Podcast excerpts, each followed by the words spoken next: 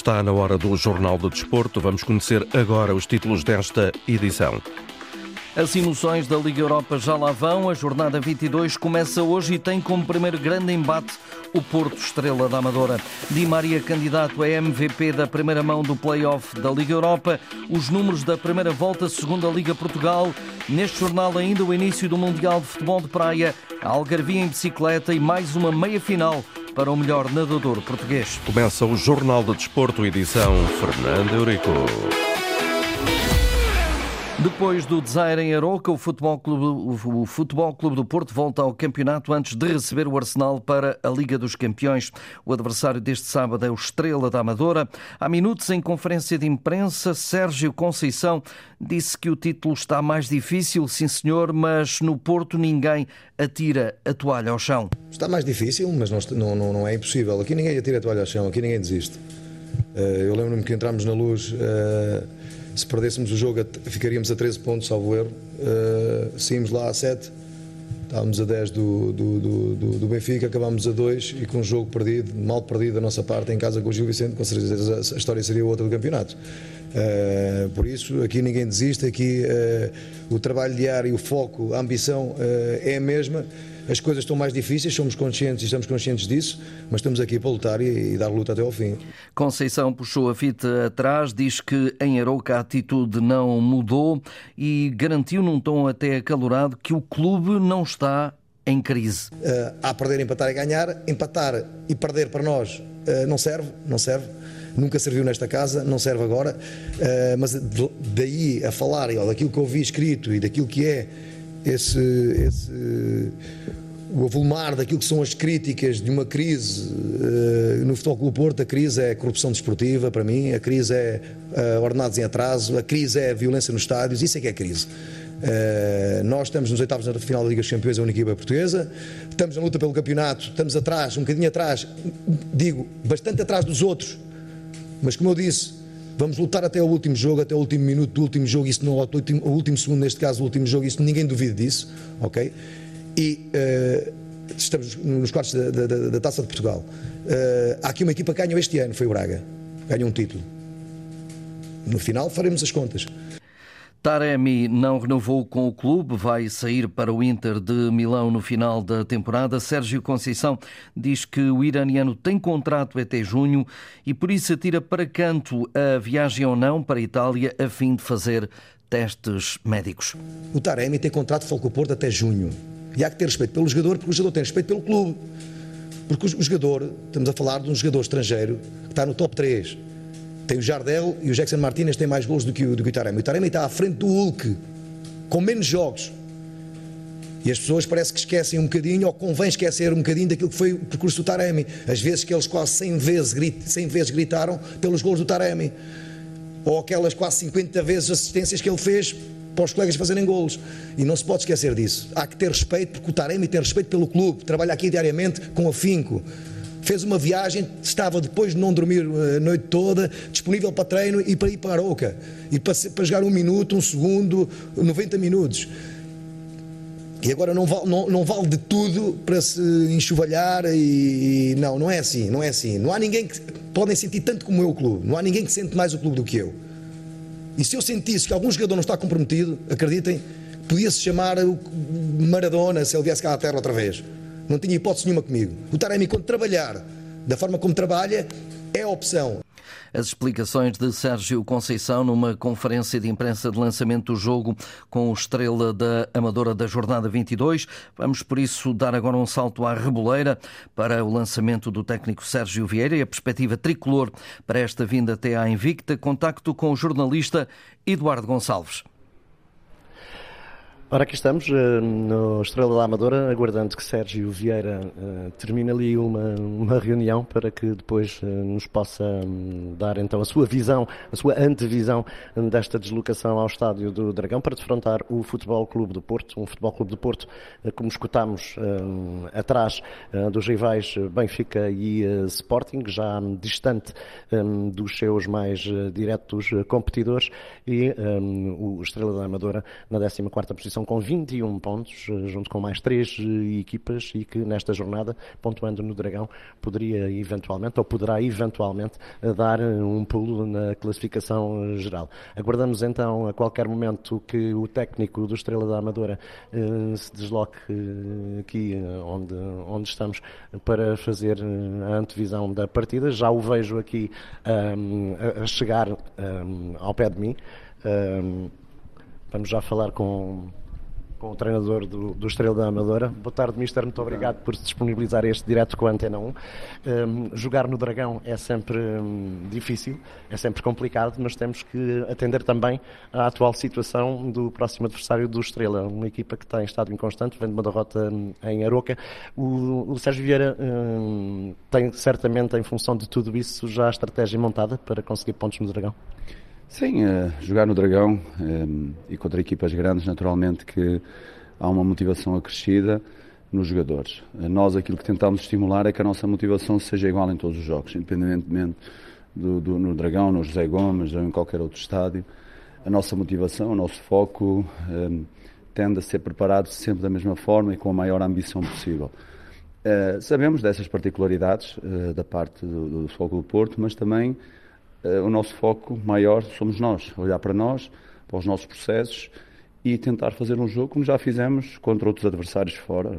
Um jogo confiante, um jogo organizado, um jogo com a perspectiva de conquistarmos uh, os três pontos, ou um ponto, ou fazermos um grande jogo. Nós queremos é coisas positivas que venham deste, deste confronto. Passa por enervar o Futebol Clube do Porto logo na parte inicial do desafio?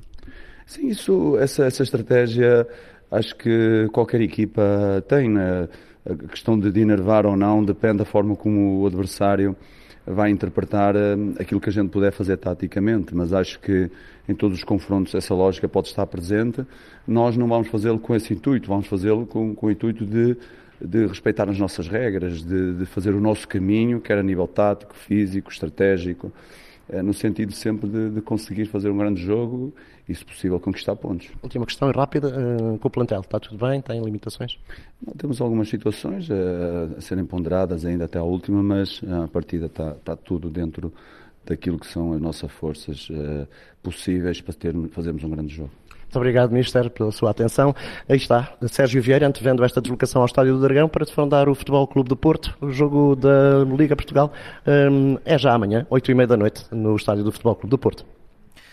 Eduardo Gonçalves na Reboleira, escutando o adversário do Porto. Já aqui tivemos Sérgio Conceição nesta jornada 22 que vai começar em Vila Nova de Famalicão. A equipa famalicense recebe esta noite o Rio Ave, equipas que estão separadas por dois pontos. Famalicão não vence há três partidas, está em décimo lugar com 23 pontos, mas tem menos um jogo, com o Rio Ave sem derrotas nos últimos quatro, em décimo terceiro com 21. Os vilacondenses estão num processo de retoma e garantem que nunca estiveram tão preparados para ganhar como agora, diz o técnico Luís Freire. Sabemos que é um jogo um duelo muito, muito forte sempre, eh, mas nós temos condições para ganhar o jogo e temos, temos essa convicção. Eu acredito muito nos jogadores, acredito na qualidade deles, acredito na forma como eles estão a trabalhar, acredito que nós nunca tivemos tão preparados para ganhar fora de casa. Um, ehm, acredito que podemos dar a sequência de duas vitórias seguidas. Agora, respeito máximo pelo outro lado e da nossa parte vamos tentar tudo para, para trazer a vitória e subir na tabela, uh, que sem dúvidas era um feito muito, muito bom para nós. E, e, merecido há muito tempo, portanto vamos, vamos procurar isso. Já João Pedro Sousa, timoneiro da casa, diz que a situação não é assim tão má e que a equipa trabalhou para merecer dar uma alegria aos adeptos esta noite. É ir para este jogo para definitivamente darmos uma alegria aos adeptos e darmos uma alegria a nós próprios. No meu caso, é aos jogadores porque eles, de facto, merecem ganhar, merecem ganhar o jogo, já mereciam ganhar o jogo em Faro. Hum, portanto, é a única situação que nos deixa muito desconfortáveis. Claro que também olhamos para a, classificação, não vou esconder isso, hum, mas estamos seguros, estamos seguros da nossa competência, da nossa qualidade, da forma como trabalhamos. As opiniões dos dois treinadores, Famalicão e Rio Ave. Hoje, a partir das 20h15, jogo com reportagem e informações aqui na Antena 1 de Gariana Azevedo. Amanhã prossegue a jornada com Chaves Boa Vista, Portimonense Vitória e Porto Estrela da Amadora. No domingo, Casa Piaroca, Benfica Vizela, Estoril, Gil Vicente, Braga, Farense. Na segunda-feira, o fecho da jornada com o Moreirense a receber o Sporting Clube de Portugal. Com dois golos apontados na vitória por 2-1 frente ao Toulouse, ambos de grande penalidade, Ángel Di Maria é candidato a jogador da semana da Liga Europa, anunciou a UEFA. O internacional argentino cumpriu todos os minutos neste primeiro jogo. Mauro Icardi, que marcou um gol e fez duas assistências na vitória do Galatasaray sobre o Sparta de Praga. Ruben Loftus-Cheek, autor de dois golos no triunfo do Milan sobre o Rennes. E Abdellah Zubir, que bisou e fez uma assistência frente ao Braga pela equipa do Karabakh, são os outros candidatos a jogador da semana. A Liga Portugal decidiu abrir o dia aos jornalistas. No encontro, esta manhã, no Porto, foram divulgados os números da primeira volta das competições profissionais, bem como o balanço da taça da Liga conquistada pelo Sporting Clube de Braga. Vou eh, ao encontro de Carlos Rui Abreu, jornalista da Antena 1, que assistiu a este dia aberto pela Liga Portugal. Estamos nesta altura de visitar as obras daquilo que será a futura sede da Liga na Portugal, na cidade do Porto. Tenho comigo Milena Pires, CEO da Liga, que hoje apresentou um balanço daquilo que foi a primeira volta, daquilo que foi também a Final Four da Taça da Liga em Leiria, com números eh, extraordinários. A frase que ficou foi que eh, em quase todos os aspectos são os melhores números de sempre. Uh, mas uh, também ficou também referido e sublinhado que há muito ainda para fazer no futebol português. Bom dia, obrigada, bem-vindos a esta nova da Liga Portugal, que esperamos que brevemente esteja concluída. Sim, estas ações, a ação de hoje foi, foi muito importante. Conseguimos passar-vos aqueles que são os dados reais, nomeadamente naquilo que tem a ver com as assistências. Foi um dado que nós queríamos verdadeiramente aumentar e está provado que pela primeira vez na história da Liga conseguimos ter muita gente nos nossos estádios, contrariando aquilo que muitas vezes vai ser da percepção. Há muito trabalho pela frente, é verdade. Há muitos desafios que ainda temos que, que fazer mas no cômputo geral as coisas estão a acontecer, estão a acontecer bem. Fizemos também aqui um ponto de situação de, de coisas que nos preocupam, nomeadamente o tema da competitividade internacional, naquilo que aspectos fiscais, que continuamos a trabalhar com os clubes e com as autoridades e com as entidades no sentido de garantir melhores condições para sermos ainda mais competitivos Ficou provado que esta nova pontuação eh, que está a ser eh, dada às equipas que estão eh, nas várias competições europeias desequilibra e prejudica aquilo que é a performance das equipas portuguesas. Portanto, temos agora o Presidente das Ligas Europeias e também com assento na, na UEFA. Vamos tentar que o tema seja reposicionado em prol daquilo que é a defesa do intransigente dos, dos, dos nossos clubes. Muito obrigado. Milena Pires, CEO da Liga, nesta visita às obras daquilo que será a nova sede da Liga Portuguesa de Futebol na Profissional, numa manhã onde foram divulgados vários números eh, na Liga de Clubes, a dizer que está com resultados financeiros positivos pelo oitavo ano consecutivo, falou da valorização da própria eh, competição, dos problemas que tem eh, com a carga fiscal que é imposta ao e às respectivas eh, competições, números que ao longo do dia vamos eh, também divulgando nos espaços de informação da Antena 1. Com Carlos Rui Abreu, que eh, estará certamente capacete nesta altura a visitar as novas instalações da Liga Portugal. E na antevisão, a jornada 14 da Liga de Futebol Feminino, a Antena 1 convidou Francisco Fardilha, diretor desportivo do Bayern de Munique, da Bundesliga alemã, em conversa com o jornalista João Correia, destaca dois jogos desta desta ronda? O Racing Power contra o Sporting Clube Portugal, acho que é o jogo, o jogo da jornada e que promete ser uh, um jogo equilibrado, um jogo muito interessante até para as contas finais da temporada e depois também diria mais de um duelo de meio da tabela e que por ser precisamente um duelo de meio da tabela pode também cada vez mais aberto, mais atrativo, um uh, marítimo Torriense, que acho que também pode ser, pode ser um, jogo, um jogo interessante. Declarações do diretor desportivo do futebol feminino do Bayern de Munique, pode escutar na próxima tarde esportiva, onde vão ser abordadas as diferenças entre os dois campeonatos, o alemão e o campeonato português. Nas areias do Dubai arranca hoje mais um campeonato do mundo de futebol de praia. Portugal está no grupo D com Brasil, Oman e México, equipa que defronta precisamente dentro de um quarto de hora, a partir das 13 horas hora continental portuguesa. Bruno Torres, fixo da equipa das esquinas, garante foco total neste primeiro desafio. Nós temos essencialmente que nos focar uh, neste, neste jogo, por ser o primeiro. por ser fundamental uh, na nossa caminhada, sabendo que no Campeonato do Mundo não há equipas fáceis. Uh, obviamente que as dificuldades irão ser diversas, irão variar de adversário para adversário e nós teremos que nos saber moldar de acordo com cada situação. E o ciclista colombiano Daniel Martínez veste de amarelo para a terceira etapa da volta ao Algarve, que vai unir Vila Real de Santo António a Tavira, depois de conquistar a liderança da geral no Alto da Foia. O campeão em título enfrenta uma jornada teoricamente tranquila nos 192 km e 200 metros da terceira tirada, que está a ser acompanhada pelo jornalista Marco Fernandes, agora em direto.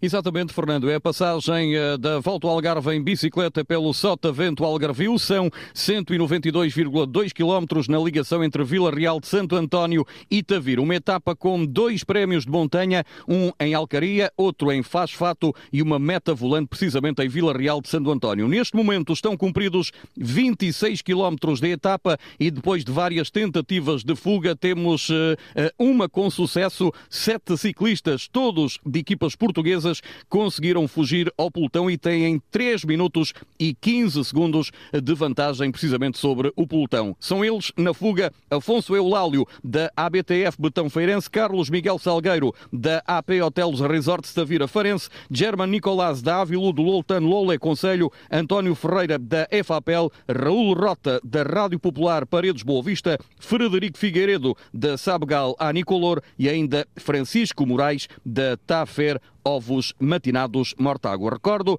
de amarelo saiu Daniel Martínez da Borensgro, tem 4 segundos de vantagem sobre Renko Evan Powell da Sondal Quickstep e 12 segundos sobre Sepkus da Visma. A chegada a Tavira, Fernando, está prevista para pouco depois das 16h30.